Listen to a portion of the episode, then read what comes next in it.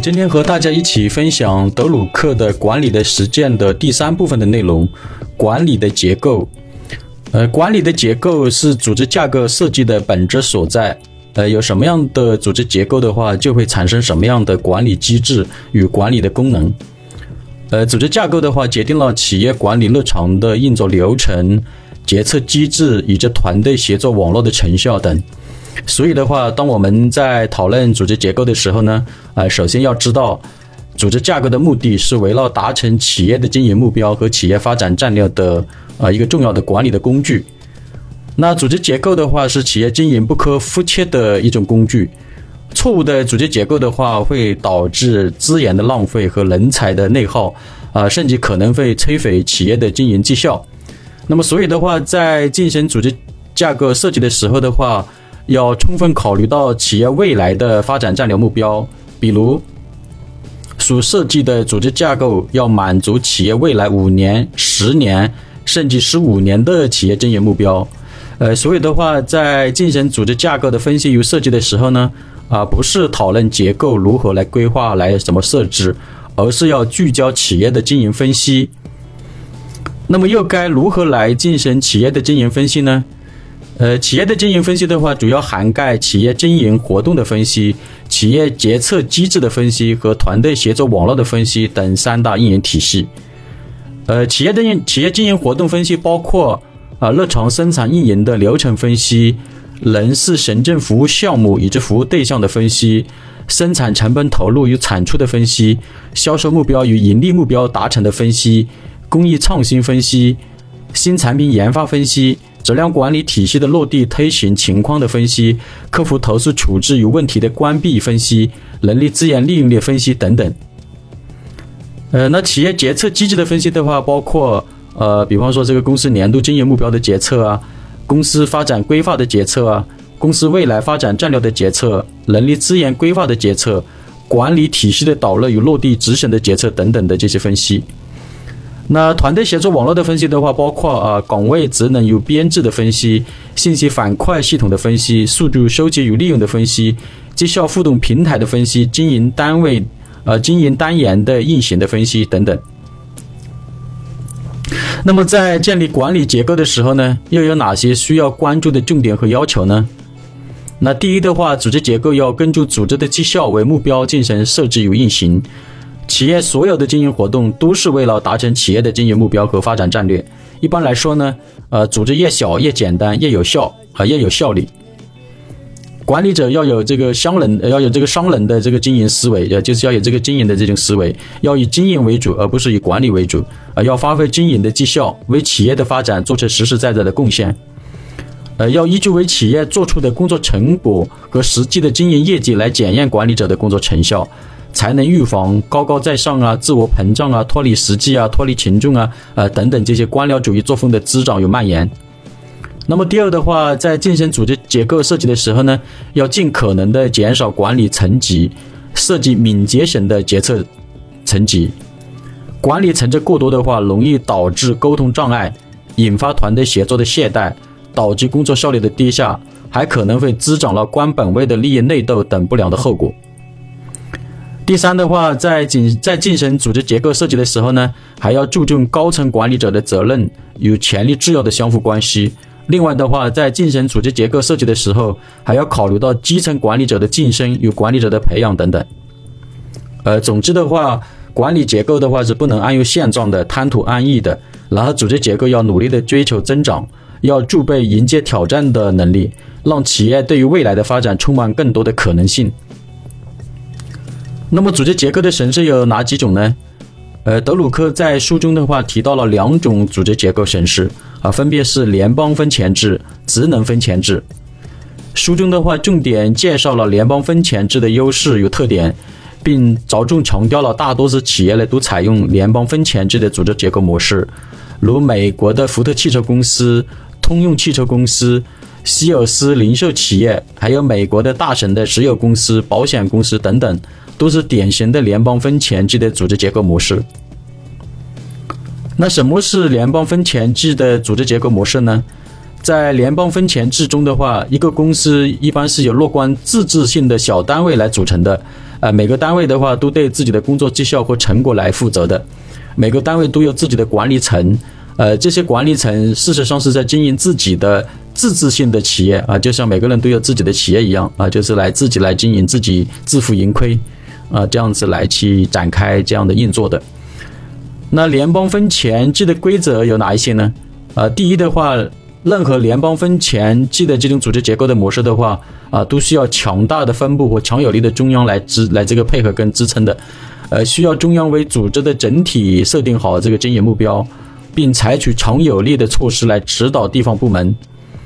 呃，这就要求地方与中央保持高度的一致、密切密切配合、向下一心、团结一致，才能完成组织的经营目标，才能实现组织的发展战略。那么第二的话，采取联邦分前制的单位规模的话，呃，要有要这个与需要的管理的结构要相匹配。那么第三的话，每个联邦分前制的单位，呃，都应该富有成长的潜力。第四的话，管理者在工作上应该有充分的发挥空间和挑战机会。第五的话，采取联邦分钱制的单位的话，每个单位呢都有自己的呃工作的这个方向啊，工作的这个规划啊，还有市场啊，还有他们单位自己的这个产品的呃类型啊，包括产品的开发啊等等。那么同时的话，还可以呢呃彼此来相互的竞争，共同的发展。那么联邦分钱制的组织结构模式又有哪些优势呢？啊，第一的话，就是在现有的呃各种组织结构的模式当中的话。联邦分钱制的模式的应用范围是比较广泛的，呃，比方说这个作业的开展和创新的推进呢，都可以按照分钱的自治单位来进行管理与运营。高层管理层虽然不是自治性的单位，但如果能恰当的按照联邦分钱制来管理企业的话，啊，就能发挥出高层管理者的这个经营的优势与管理的价值。那么第二的话，联邦分钱制呢具有高度的明确性和相当程度的经济性，它使得自治性单位的每个成员的话都比较容易的了解自己要达成的工作绩效目标和整个企业的主要工作任务以及经营目标。呃，第三的话，采取联邦分钱制的组织结构模式的话，呃，管理人员的愿景和努力啊，可以直接集中于企业的绩效跟成果上，这样的话呢，大大减少经营的风险，可以提升企业盈利的能力。第四的话，在信息交流和决策方面的话，联邦分权制是比较符合组织设计的原则的。第五的话，联邦分权制还有一个优点，就是比较容易培养管理人员。呃，对于这个新进的管理者来说的话，在联邦分权制的这个结构里面的话，呃，能够获得较多的成长的机会。呃，所以的话，采取联邦分钱制的组织结构的模式的话，能够把庞大、庞大而复杂的组织划分为。啊，乐观的小型的简单的经营单位，那么这样的话就能够激发团队成员的潜力，指引管理人员为组织的整体目标而努力工作。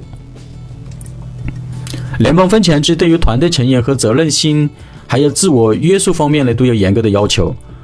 呃，其实这个分钱它不是削弱中心，而是可以帮助高层管理人员更加专注于自己的工作。只有对于高层管理，呃，只有对于高层管理人员的工作进行明确的规定跟深入的思考，才能充分发挥联邦分权制的作用。呃，例如在通用电气公司，只有高层的管理者才有权决定开始啊或者放弃一项业务，就是只有高层来来决定这个业务的开始啊或者这个业务的放弃。呃，在通用汽车公司里面的话。各事业部的汽车产品的类型啊，还有这个各事业部的这个遵守的这个价格范围啊，等等啊，都是由总部的高层管理者来决定的。呃，这样的话就可以促进公司各部门、各单位之间的良性互动竞争，促进各事业部的优化与提升。还有的话，在希尔斯的公司里面的话，每个商店应该经营的这个品商品的种类啊，一般是由位于芝加哥的总部的高层来决定的。啊，以上就是呃主要这个案例来说明这个。呃，联邦分钱制的这种优势。呃，接下来的话就是了解一下这个职能分钱制的一些特点。呃，职能分钱制的话是一种按职能划分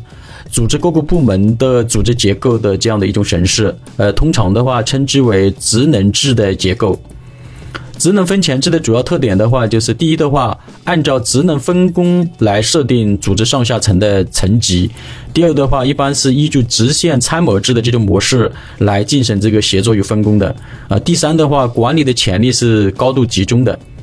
职能分钱制的优点的话，就是能够充分发挥职能机构的呃专业的这种管理职能的作用。呃，这样的话，在某种程度上的话，可以减轻直线领导人员的工作负担。呃，但职能分权制的缺点也是呃比较明显的，它妨碍了集中领导和统一指挥，啊，形成了多头管理，不利于建立和健全各层级行政负责人和职能科室的这种责任制，呃，容易导致中间管理层呢出现有功的时候呢，大家都来抢功劳；那如果出现这个过失或者过错的时候呢，啊，大家又相互推脱责任等这种不良的现象。那另外的话，这个职能分权制的这个缺点的话，就是。呃，在上至行政领导和职能机构的指令跟命令发生矛盾的时候呢，啊，这个下级的就无属无属适从了。这样的话，就影响工作的进度的推进，也容易导致时呃协作次序的混乱跟团队纪律的散漫等等。呃，正是因为这个呃职能职能这个分权制的这些缺点的话，那现代企业的组织结构的话，一般都不会采用这种单一的职能分权制的这种结构模式。那其实的话，随着这个科技的发展呢，还有这个呃数数字化的这个时代的来临啊，那现代企业的组织结构的话，已经呈现出多样化、个性化、柔性化、赋能化等结构特点，以适应不确定性环境下的生存与发展。呃，关于管理结构的认知与理解的话，呃，我所受到的启发呢，呃，如下。那先来分享一个案例吧。呃，有一家民营企业的话，就是呃，从这个小作坊开始，呃，走上了这个创业之路。那经过这个几年的打拼与奋斗的话，就成立了呃自己的公司。那这家企业的人数呢，有原来的小作坊的这个十几个人，那么增加增加到上百个人啊，增增加到一百来个员工。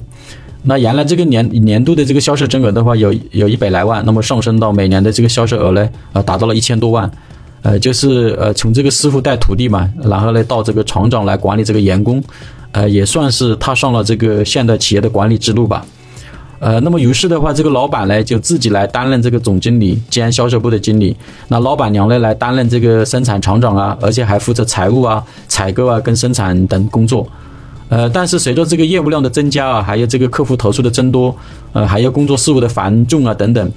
那这家企业的老板呢，就咬咬牙的话，就下定决心发高薪聘请了八大部门经理。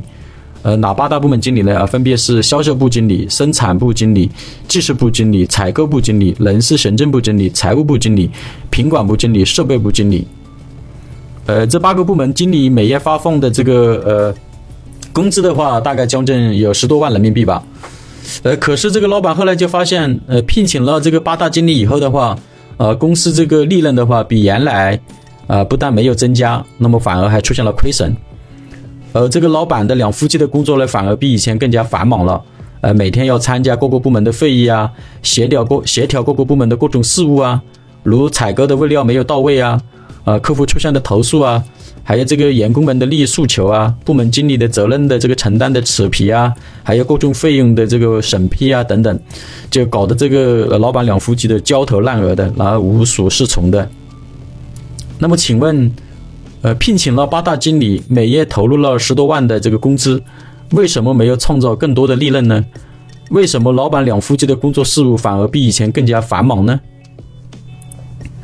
呃，我想的话，其中最主要的原因之一，应该就是没有聚焦公司的啊经营目标来进行组织结构的这个设置。呃，对于经理人的这个工资的话，啊，这些八大部门经理的这些工资呢，啊，也没有根据为企业创造利润来进行设定啊，或者来进行考核的，而是根据部门经理这个官位来发放工资的。那这样的话，就可以不用承担公司的经营责任了。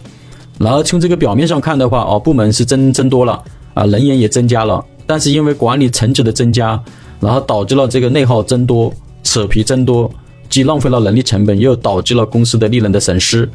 啊等等，呃，所以的话，关于组织结构的设计的话，一定要聚焦于公司的经营业绩，减少管理层级，提升管理人员的经营能力，要依据为公司做出实实在在的贡献来衡量管理人员的岗位价值，啊，这样才能发挥管理团队的协作效能。